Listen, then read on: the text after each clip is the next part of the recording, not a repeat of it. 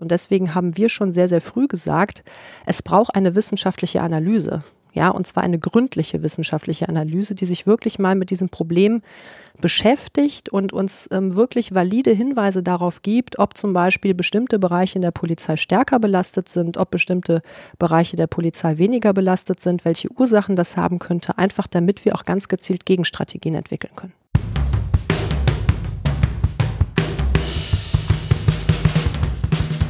Uns geht's ums Ganze. Uns geht's ums Ganze der Podcast der Grünen Bundestagsfraktion. Hallo und herzlich willkommen zu unserem Podcast. Wir sprechen hier regelmäßig über Themen wie Klimaschutz, Feminismus, Wirtschaft, Arbeit oder sozialen Zusammenhalt, aber auch über ganz konkrete Anträge, parlamentarische Initiativen oder Gesetzentwürfe, die uns Grüne im Bundestag bewegen. Hier könnt ihr unsere Abgeordneten persönlich kennenlernen, tief in Inhalte eintauchen und hören, wie spannend der Bundestag ist. Wir zeichnen heute am 9. Oktober auf. Wir sagen das auch, damit ihr wisst, auf was wir uns aktuell beziehen. Wir sind Tim Meyer und Michaela Eck. Wir arbeiten beide in der Öffentlichkeitsarbeit der Grünen Bundestagsfraktion. Heute wollen wir über Polizei und Rechtsextremismus sprechen. Unser Gast ist Irene Mihalic. Herzlich willkommen, Irene. Hallo zusammen. Hallo Irene. Bevor wir in unser Thema einsteigen, wollen wir dich ein bisschen kennenlernen. Du bist 1976 in Waldbröl in der Nähe von Bonn geboren, hast eine Ausbildung als Polizeibeamtin absolviert und lange als Polizistin gearbeitet. Später hast du Kriminologie und Polizeiwissenschaft studiert und promoviert. Seit 2006 bist du Mitglied bei den Grünen, seit 2013 Bundestagsabgeordnete und in der Grünen Bundestagsfraktion Sprecherin für Innenpolitik. Was machst du aber als erstes, wenn dein Arbeitstag vorbei ist? Tja, also es kommt immer darauf an, wann der Arbeitstag vorbei ist. Ähm, also das ändert sich ja immer ein bisschen, beziehungsweise es ist ja immer ein bisschen flexibel. Ähm, gerade hier im Bundestag ist ähm, ja eigentlich auch kein Tag wie der andere, obwohl der durch die Gremiensitzung natürlich eine gewisse Struktur hat, aber man weiß halt eben auch am Ende des Tages nie wirklich, wie lange das hier geht.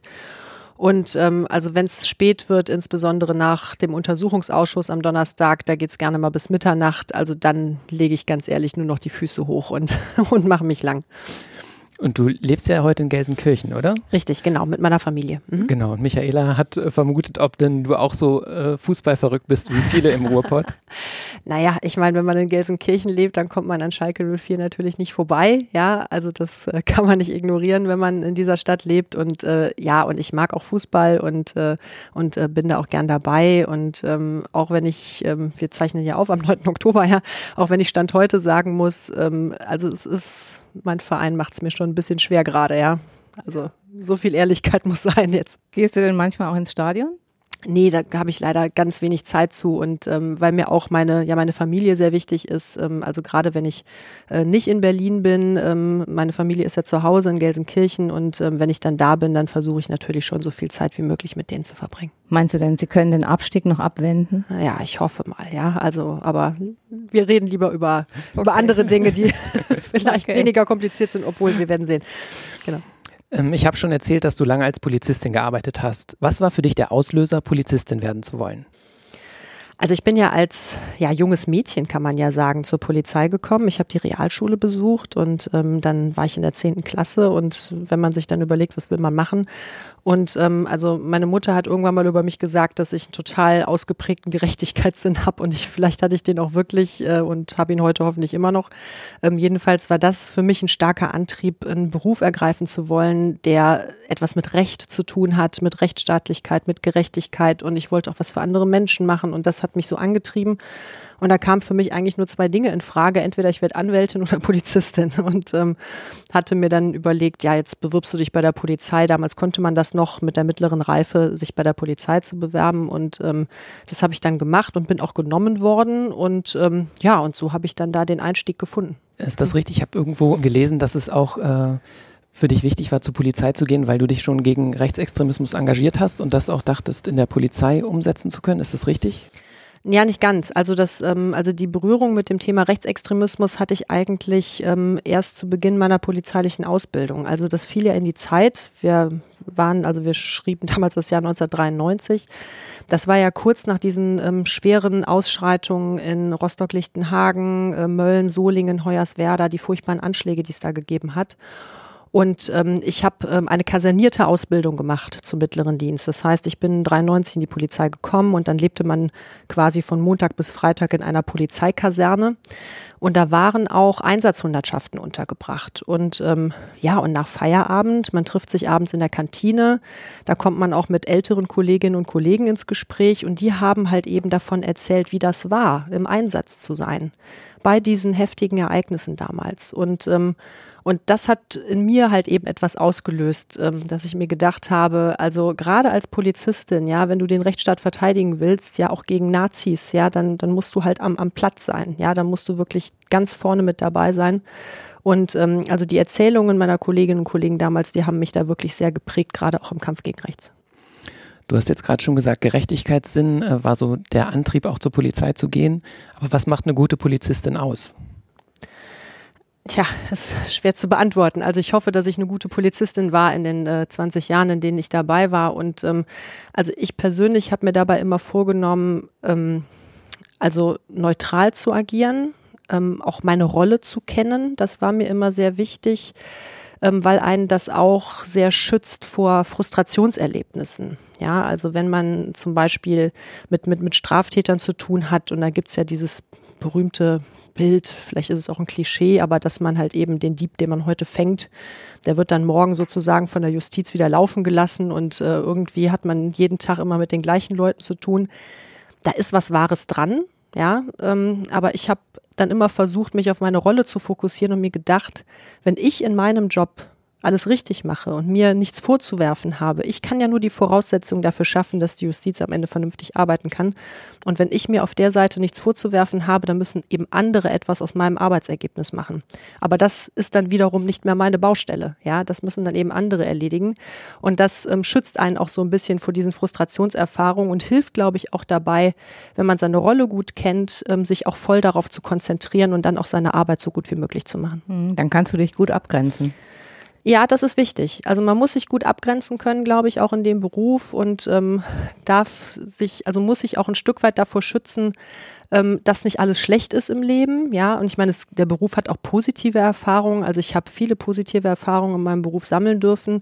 Ähm, aber es zeigt halt eben nur einen Ausschnitt der Realität. Und ähm, dessen muss man sich jederzeit bewusst sein. Und man muss sich das aber auch selber immer wieder ins Gedächtnis rufen, weil man ist ja auch nur ein Mensch. Ja, und ähm, niemand ist frei von Vorurteilen und ähm, ja, und deswegen ähm, ist es wichtig, dass man sich äh, zu seinem Beruf immer noch einen, einen anderen Ausgleich irgendwie schafft, der einem dabei hilft, immer wieder zurück auf die Erde zu kommen.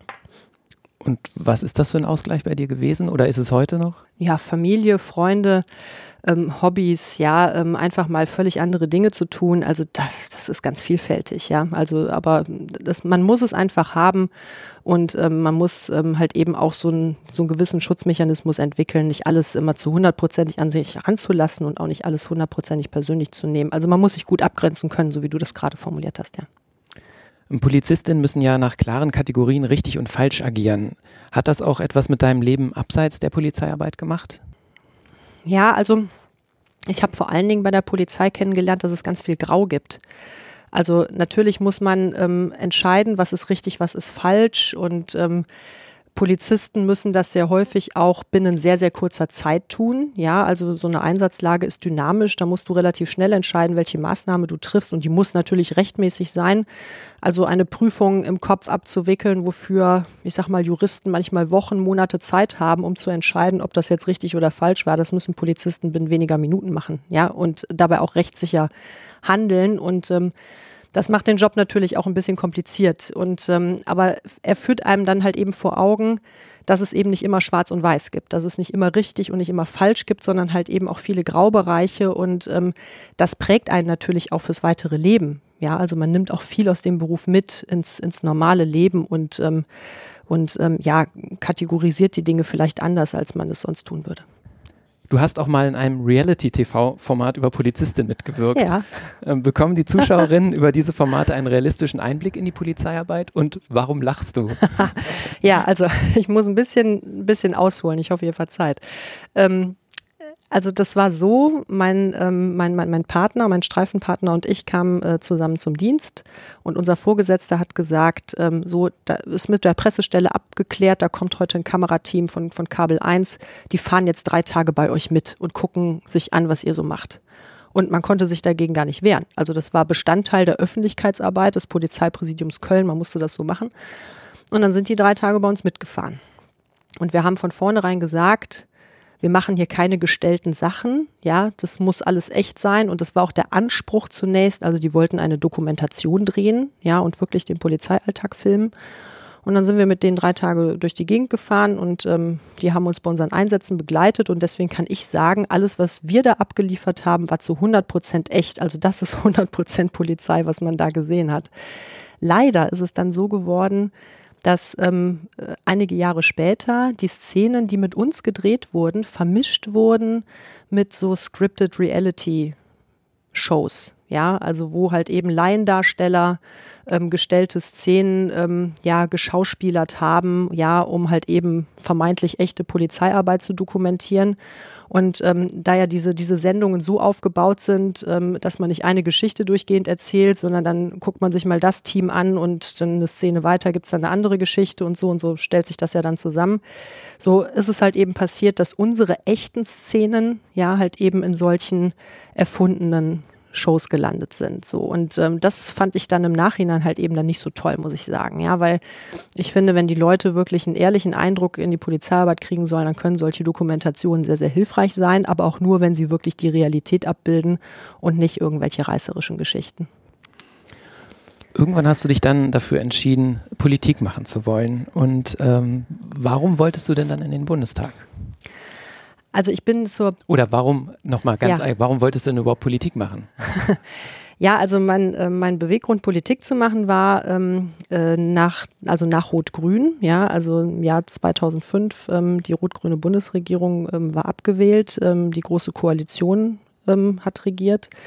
Und ähm, also ich hatte irgendwie den Eindruck, es bewegt sich nichts mehr im Land. Ja, also das war so mein ganz starkes Empfinden und ähm, und ähm, ich bin halt eben niemand, der gerne auf dem Sofa sitzt und meckert. Ja, also ich habe immer irgendwie das Gefühl, wenn mich was stört, dann muss ich das halt eben selber in die Hand nehmen sozusagen. Und das hat mich dann halt eben bewogen, ähm, ähm, ja, in, in die Grüne Partei einzutreten. Und das war für mich einfach deshalb naheliegend, weil ich die Grünen vorher auch immer gewählt habe. Also so. Und dann engagiert man sich in der Partei, der man sowieso politisch nahesteht. Und ähm, ich hatte aber andere Themen im Kopf. Ich hatte Umweltschutz im Kopf, Klimaschutz. Das waren eigentlich so, ja, die Dinge mit, also die mich privat umgetrieben haben einfach und äh, für die ich was tun wollte. Und deswegen kam ich auch zu den Grünen. Und bei den Grünen habe ich dann festgestellt, ähm, dass es auch eine sehr starke Bürgerrechtspartei ist. So, also und ein Thema, was ich so vorher noch nie mit den Grünen verknüpft hatte und habe gemerkt, dass ich da halt eben auch mit meinem beruflichen Erfahrungshorizont einfach eine ganze Menge machen kann. Ja, und ähm, so bin ich dann auch thematisch sozusagen in die Innenpolitik gekommen und ähm, habe mich dann auf dem Themenfeld dann auch weiter bei den Grünen engagiert. Ja, und so kam ich dann in den Bundestag. Ja, Stichwort Innenpolitik. Du bist ja innenpolitische Sprecherin und äh, hast mit der Polizei zu tun und mit äh, den Sicherheitsbehörden. Und wir kommen jetzt zu unserem Themenblock ähm, Rechtsextremismus und Polizei. Rechtsextremistische Verdachtsfälle in der Polizei nehmen zu. Ans Licht gekommen sind jetzt Verdachtsfälle unter anderem in Nordrhein-Westfalen, in Hessen, in Sachsen und in Mecklenburg-Vorpommern. Und fast täglich gibt es Meldungen von neuen Fällen. Es wurden persönliche Daten von Polizeicomputern abgerufen und E-Mails und Briefe mit Morddrohungen verschickt. Diese Drohmails gingen unter anderem an eine Frankfurter Rechtsanwältin, die im NSU-Prozess eine Rolle spielt, an die Kabarettistin Idil Baida und an eine Politikerin der Linken. Vor kurzem wurde auch bekannt, dass in privaten Chatgruppen der nordrhein-westfälischen Polizei rassistische und menschenverachtende Bilder und rechtsextreme Sprüche ausgetauscht wurden. Über 30 Beamtinnen und Beamte aus NRW stehen jetzt unter Verdacht, an mindestens fünf rechtsextremen Chatgruppen beteiligt gewesen zu sein. Gegen diese Polizistinnen und Polizisten wird zurzeit in Nordrhein-Westfalen ermittelt. Wie massiv ist das Problem mit dem Rechtsextremismus innerhalb der Polizei? Ja, wenn wir ganz ehrlich sind, können wir die Frage heute noch nicht so genau beantworten. Also das ist ja eine Debatte, die unheimlich polarisiert. Ja, und wir haben im Grunde genommen zwei Fronten, die sich da aufgebaut haben.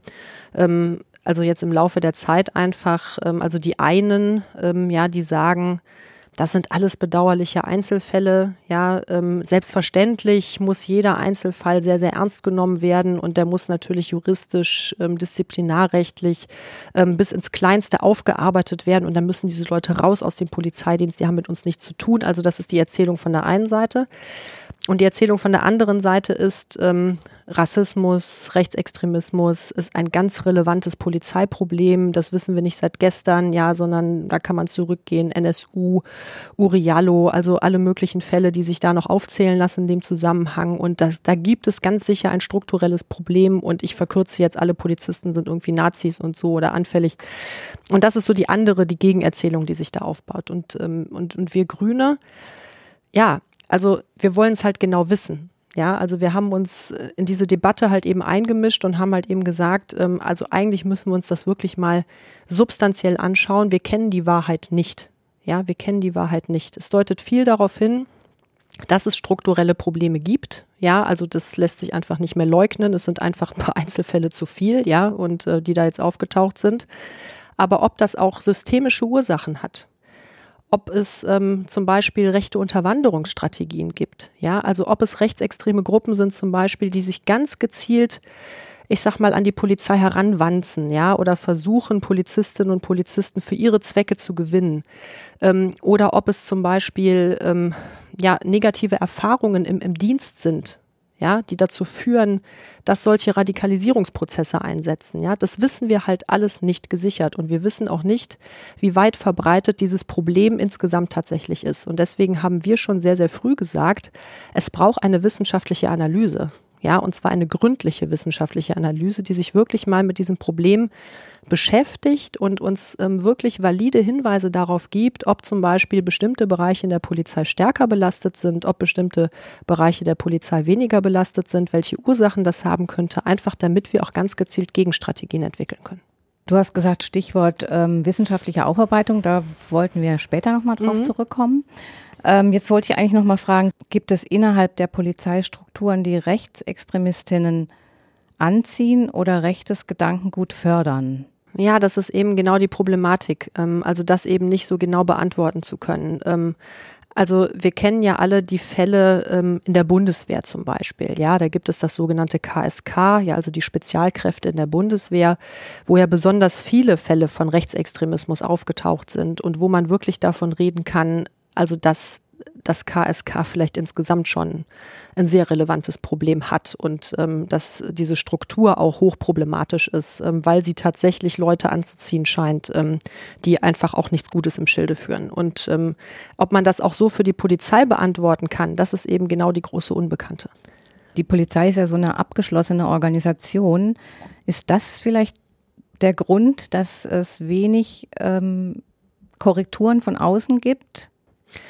Also die Polizei schottet sich schon so ein bisschen von, also nach außen hin ab. Ähm, ich meine, sie ist weitaus offener als die Bundeswehr, das muss man dazu sagen, aber weil sie natürlich auch täglich mit Bürgerinnen und Bürgern in, in Kontakt ist und ähm, und es auch viel ja, Kontrolle polizeilichen Handelns gibt. Also das erleben wir ja tagtäglich, wenn ähm, Polizisten im Einsatz sind und da kommt es zu Widerstandshandlungen, dann ähm, werden sofort alle Handykameras sozusagen ja auf die Beamten gerichtet und dann landen diese 30 Minuten oder 30 Sekunden Schnipsel bei YouTube. Also das heißt, ähm, also die Polizei hat gar nicht so richtig die Möglichkeit, sich nach außen so voll und ganz abzuschotten, weil ihre Arbeit einfach jeden Tag ähm, äh, erlebt wird, ja. Ähm, aber was dann zum Beispiel den Umgang mit Fehlern betrifft, ja, und das ist ja die relevante Frage, die wir uns stellen müssen. Wenn es Fehlverhalten gibt innerhalb der Polizei, gibt es dann auch Mechanismen, die dabei helfen, eine gute Fehlerkultur zu entwickeln und diese Fehler halt eben auch aufzuarbeiten und daraus zu lernen. Und da stellen wir halt eben schon sehr, sehr lange Defizite fest, dass es diese Strukturen eben nicht gibt. Ja, also dass ähm, vermieden wird, über Fehler zu sprechen, ähm, dass jeder Fehler ähm, ja eben wie ein Einzelfall behandelt wird, ja, und ähm, dann ist immer wieder davon die Rede, die Polizei kann das selber, ja, die kann selber sozusagen sich reinigen von Fehlverhalten und äh, macht euch keine Sorgen, ja, wir kümmern uns drum, das ist immer so ein bisschen diese Anmutung. Aber wir stellen halt eben fest, dass das nicht funktioniert. Und deswegen braucht es Mechanismen, die eben dabei helfen, eine gute Fehlerkultur bei der Polizei zu entwickeln. Ist das vielleicht unsere unabhängige Polizeibeauftragte, die wir fordern, die das leisten könnte? Ganz genau, ganz genau. Es braucht ähm, solche unabhängigen Stellen, ja, also die ähm, wirklich also dabei helfen, ähm, da auch einen Kulturwandel einsetzen zu lassen. Und ähm, das hat ähm, schlicht etwas damit zu tun, ähm, dass es bei der Polizei ja gesetzlich ja einen Strafverfolgungszwang gibt. Ja, also jeder Polizeibeamte ist verpflichtet, wenn er Kenntnis von einer Straftat erlangt, diese auch zur Anzeige zu bringen. Da gibt es überhaupt gar kein Vertun. Wenn der Polizist das nicht tun würde, dann würde er sich selbst strafbar machen wegen Strafvereitelung im Amt. Also das heißt, da sind die Regeln ganz, ganz streng. Jetzt kann sich aber jeder vorstellen, wenn das Handlungskorsett so eng geschnürt ist, wie ich es gerade beschrieben habe, also dass sozusagen beim geringsten Fehler, der vielleicht eine strafbare Handlung bedeuten könnte, alle gezwungen sind, sofort das große Schwert des Strafrechts zu schwingen, ja, dass das die Aufarbeitung von Fehlern natürlich auch behindern kann. Ja, es kann einfach hinderlich sein, offen darüber zu sprechen. Es kann behindern, das eigene Verhalten zu reflektieren und zu überlegen, wie kann ich in Zukunft diesen Fehler nicht mehr machen? Ja, ähm, also wie kann ich besser werden? Wie kann ich professioneller werden in meinem Beruf? Und deswegen braucht es unabhängige Ansprechstellen, die diesem Legalitätsprinzip nicht unterliegen, die keine Meldepflichten haben, die wirklich erstmal Eingaben von Polizisten oder von Bürgerinnen und Bürgern entnehmen, entgegennehmen können, um erst einmal zu bewerten, um was handelt es sich da eigentlich? Ja, wie war die Situation? Ja, wie muss ich jetzt weiter vorgehen, damit das am Ende auch einen positiven Effekt hat? Das soll nicht bedeuten, dass Straftaten unter den Teppich gekehrt werden sollen. Ganz im Gegenteil. Also wenn eine Straftat passiert ist, wenn ein Polizist sich strafbar gemacht hat, dann muss er sich dafür verantworten. Aber wir müssen einfach Mechanismen entwickeln, dass es nicht nur bei der rein strafrechtlichen Aufarbeitung stecken bleibt, sondern dass darüber hinaus eben auch etwas mitgenommen wird für zukünftiges Handeln. Ich hatte ja vorhin von diesen äh, rechtsextremen Chatgruppen gesprochen, mhm. die jetzt ans äh, Licht kamen. Und da herrscht ja dann so eine Art von ähm, Korps, Korps-Solidarität. Äh, ja. Also man, ja. man deckt das ja untereinander. Ja, Sonst würde das ja viel schneller und viel größer werden wenn da Einzelne ja, das, das, meint, das meint man würden. immer. Das meint man immer, wenn man so, so von außen drauf guckt, dann fragen sich natürlich alle, jetzt hat man da so eine Chatgruppe, 30 Leute sind da drin. Davon haben, ich sag mal, vielleicht 10, 15 aktiv diese rechten, verabscheuungswürdigen Inhalte ausgetauscht. Ja, was sind mit den anderen 15? Die haben sich das angeguckt.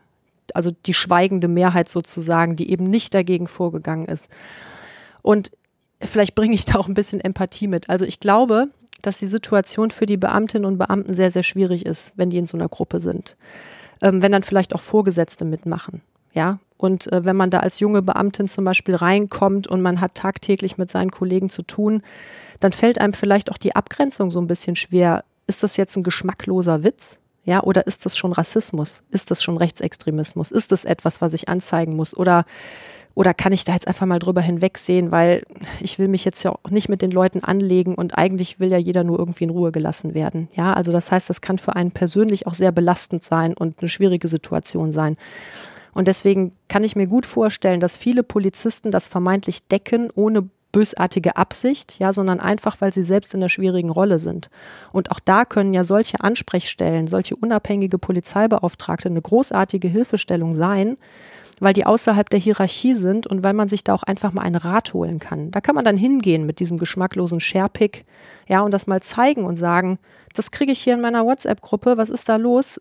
Ist das etwas, was ich melden muss oder wie würden Sie mir denn raten, wie ich damit umgehe? Ja, und dann kann es auch einen neutralen Rat geben, ja, und jemanden, der dabei hilft, auch wirklich einen guten Umgang damit zu finden. Und ich glaube, dass solche Whistleblowing-Systeme, weil so etwas ist es ja im Kern, wirklich auch dabei helfen würden, dass viel mehr ans Licht kommt und ähm, dass die Leute einfach wissen, an wen sie sich wenden können. Und das würde auch bei der Aufarbeitung solcher Fälle enorm helfen. So wie zum Beispiel die Frauenbeauftragte in den Behörden, in den Ministerien etc. sich etabliert hat. Ja, zum Beispiel. Ne? Also genau. Solche Mechanismen sind ganz wichtig, ähm, um halt eben auch eine Fehlerkultur zu schaffen. Ja. Wie ich schon erwähnt habe, sind es in der Regel Frauen, an die die rechtsextremistischen Drohmails adressiert sind. Sie wurden unter anderem mit NSU 2.0 unterschrieben. Gibt es einen Zusammenhang zwischen Rechtsextremismus und Antifeminismus? Ja, also solche Hinweise gibt es immer wieder, wenn man sich die, ähm, ja, die Anschläge anschaut, ähm, äh, also die wir jetzt auch in jüngerer Vergangenheit zu beklagen hatten, also nicht nur diese, diese schrecklichen äh, Drohschreiben, die es da gegeben hat, sondern äh, wenn man sich zum Beispiel den Anschlag in Halle anschaut, ja, oder Hanau ähm, oder ich glaube, da kann man auch Breivik angucken, ja, in, in Norwegen, ja, ähm, der das Massaker dort verübt hat, ja. Ähm, alle haben ja auch etwas Schriftliches hinterlassen, ja, und, ähm, und da kann man, wenn man sich das anschaut, das, dann erkennt man auch diesen krassen Antifeminismus, der da drin steckt, ja, und diese, diese Frauenfeindlichkeit, die auch immer irgendwie mitschwingt und äh, wo man wirklich auch klar sagen kann, ähm, also dass, dass diese Täter, ja, offensichtlich zu denken scheinen, dass halt eben auch die Frauen für so viele Dinge, die sie persönlich erleiden mussten, verantwortlich sind, ja, dass sie ihnen auch irgendwie für alles die Schuld geben. Und ähm, das ist ein ganz starkes Element im, im Rechtsextremismus und im Rechtsterrorismus vor allen Dingen. Also der Antifeminismus spielt da wirklich eine ganz wesentliche Rolle. Das Problem mit dem Rechtsextremismus wird ja jetzt immer größer, wie du schon gerade gesagt hast. Die Anschläge des nationalsozialistischen Untergrunds, NSU, seit 2000, der Terroranschlag in Halle 2019, vor einem Jahr, der rassistisch motivierte Anschlag in Hanau, hast du auch gerade erwähnt, 2020. Die Sicherheitsbehörden von Polizei und Verfassungsschutz haben das viel zu lange ignoriert, beziehungsweise sind es strukturell nicht angegangen. Was ist da in den vergangenen Jahren noch so alles falsch gelaufen? Ja, also wir haben ähm, immer wieder beklagt und immer wieder darauf hingewiesen, dass ähm, Netzwerkstrukturen im Bereich des Rechtsextremismus nicht systematisch untersucht werden. Also wir haben da einfach ein riesiges Analysedefizit. Da ist immer wieder vom Einzeltäter die Rede, der sich irgendwie selbst radikalisiert hat, ja, der keine Kontakte irgendwie zur Außenwelt hat oder auch bei NSU das isolierte Trio, was ganz alleine gehandelt hat. Und dabei wissen wir einfach, und das haben auch die Untersuchungsausschüsse gezeigt, dass die nicht allein gehandelt haben können, weil sie ansonsten die Taten gar nicht hätten verüben können. Und diese Fokussierung auf, auf den allein handelnden Täter die verstellt einfach den Blick aufs große Ganze. Das muss man einfach so sagen. Und, ähm, und das hemmt uns einfach in der Analyse. Und wir haben eben immer gesagt, wir müssen den Rechtsextremismus verstehen. Wir müssen verstehen, wie das funktioniert, ja, woher die ihre Waffen kriegen, wie die finanziert werden, wer sich da auf wen bezieht, welche Ideologie da vielleicht auch ähm, ähm, ja treibend ist, ja für ja für solche Anschläge, für solche Taten. Und um das insgesamt besser zu verstehen, braucht es einfach wirklich ähm, ja eine bessere Arbeit auch der Sicherheitsbehörden, insbesondere des Bundesamtes für Verfassungsschutz. Ähm, da reicht es eben nicht, Wanderungsbewegungen statistisch darzustellen von der einen rechten Partei zur nächsten oder zu dokumentieren, ja, hier gibt's jetzt eine Kameradschaft, aber da sind nur 15 Leute oder so. Also das ist alles zu oberflächlich. Das ist viel zu oberflächlich. Wir müssen wissen, was hat die identitäre Bewegung mit der AfD zu tun? Ja, spielen freie Kameradschaften da noch irgendeine Rolle? Was sind eigentlich die Reichsbürger? Ja, könnten die vielleicht so ein gemeinsamer ideologischer Kit sein? Ja, ist es Zufall, dass der Attentäter in Neuseeland in Christchurch ja der identitären Bewegung in Österreich eine Geldspende hinterlässt und sich auf Anders Breivik in Norwegen bezieht bei seiner Tat? Ja, also daran sehen wir einfach, alles hängt mit allem zusammen. Ja, und sich wirklich dieses große Ganze anzuschauen und unter Netzwerk auch nicht immer zu verstehen, dass die Leute sich zwingend gekannt haben müssen, sondern ein Netzwerk auch anders zu begreifen, was ja auch online stattfinden kann und ähm, auch zur Radikalisierung beitragen kann und ähm, dass solche Netzwerke einfach auch anders funktionieren in der heutigen Zeit. Das ist meiner Ansicht nach noch viel zu unterbelichtet und deswegen werden wir auch auf der Präventionsseite nach wie vor ein großes Problem haben. Aber nochmal zurück zur Polizei. In unserem Antrag Verfassungsfeindliche Tendenzen in der Polizei erkennen und entschlossen angehen, fordert die Grüne Bundestagsfraktion verfassungsfeindliche Einstellungen und gruppenbezogene Menschenfeindlichkeit in der Polizei im Bund und in jedem Bundesland wissenschaftlich zu untersuchen. Wie soll das genau ablaufen? Also es gibt schon vergleichbare Forschung, ähm, also aus dem Bereich das sind Studien, die sind aber, ich sag mal, 20 bis 30 Jahre alt. Ähm, die liefen damals unter dem Titel, ich meine mich zu erinnern, Polizei und Fremde hat man das damals genannt. Ja, also um ähm, halt eben herauszufinden, gibt es da irgendwie ein Problem. Ja, und, ähm, und mit dem, mit dem Professor, der das damals gemacht hat, ähm, haben wir uns ähm, in der Bundestagsfraktion nochmal getroffen. Ähm, und das war kurz nach NSU 2.0. Ja, und ähm, wir waren uns alle einig darüber, es braucht eigentlich ein Update solcher Untersuchungen. Ja, also wir müssen Ausmaß und Ursachen ähm, äh, solcher problematischen Einstellungsmuster einfach kennen, um halt eben auch gezielt dagegen vorgehen zu können. Diesen Lagebericht, den Horst Seehofer jetzt abgeliefert hat, der im Grunde genommen nur die blanken Zahlen der bekannt gewordenen Fälle addiert, der reicht natürlich bei weitem nicht. Ja, also das ist nur das, was man ohnehin schon kennt. Aber wir müssen wirklich in die Tiefe blicken und schauen, was schlummert unter der Oberfläche. Und ähm, ja, methodisch wie man das jetzt methodisch macht, da sage ich immer, das überlasse ich dann den weisen Wissenschaftlern, ja, die das können und die wissen, wie man sowas macht. Wir haben im Antrag geschrieben, man kann es vielleicht ähm, ja vom System her anlehnen, wie wir das auch schon aus den Mittelstudien kennen, zum Beispiel. Also da werden ja solche Einstellungsmuster für die gesamte Gesellschaft untersucht, ja, und ähm, vielleicht kann man auf eine ähnliche Art und Weise vorgehen, aber methodisch sind wir da natürlich völlig offen. Kommen wir zum Abschluss zu unserem Themenblock. Vielleicht nochmal kurz die Frage, glaubst du denn, dieses Problem können wir in den nächsten Jahren unter Kontrolle bekommen oder zumindest Kenntnis vom Umfang ähm, bekommen, um dann auch Gegenmaßnahmen zu ergreifen? Also Wissenschaftlerinnen und Wissenschaftler sagen, dass das geht. Ja, dass man das gut untersuchen kann, wenn man den Zugang zur Polizei bekommt. Also den müssen die Innenminister natürlich schaffen. Ja, die müssen den Zugang bieten ähm, in die Polizei hinein.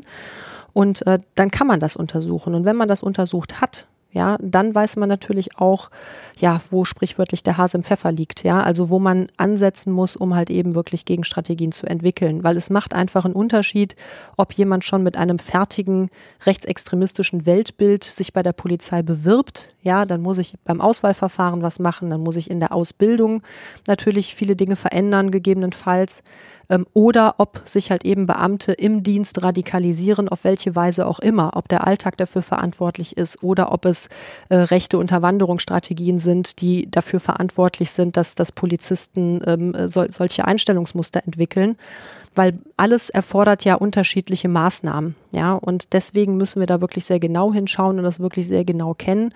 Und ich bin froh, dass ähm, diese Forderung inzwischen auch aus Polizeikreisen unterstützt wird. Ähm, noch nicht sehr, sehr breit, aber das will ich hier auch mal erwähnen, der Bund Deutscher Kriminalbeamter, ja, also der fordert exakt das, was wir auch schon seit Monaten äh, runterbeten, ja, und auch wirklich immer wieder nach vorne tragen, weil die haben einfach auch verstanden, dass man damit natürlich auch den Polizistinnen und Polizisten, die jeden Tag vorbildlich ihren Dienst machen, einen riesen Gefallen tun würde, wenn man das endlich mal systematisch untersucht. Weil die leiden nämlich gerade unter der ganzen Debatte, weil sich alle Welt fragt, was ist eigentlich los in der Polizei?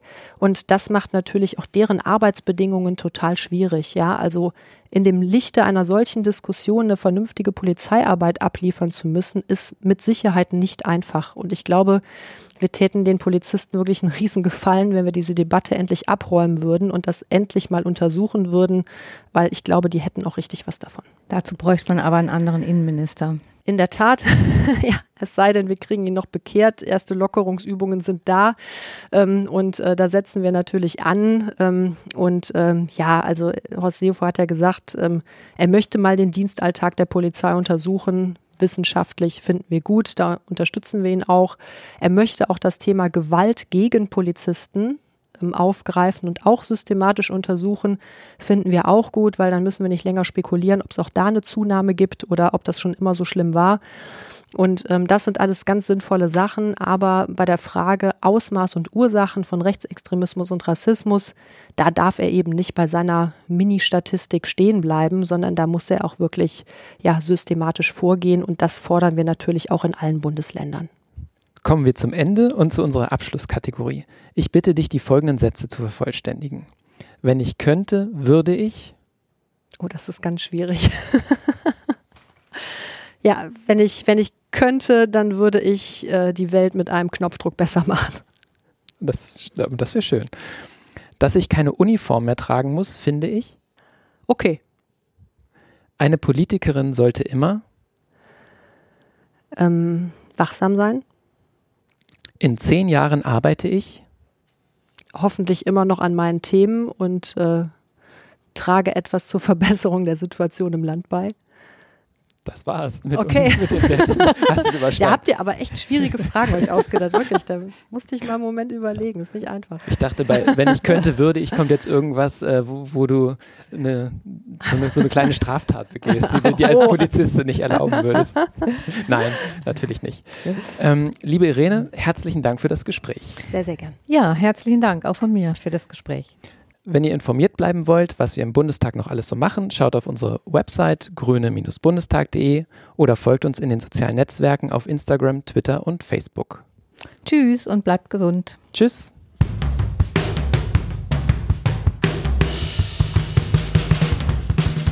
Uns geht's ums Ganze. Uns geht's ums Ganze. Der Podcast Der Grünen Bundestagsfraktion.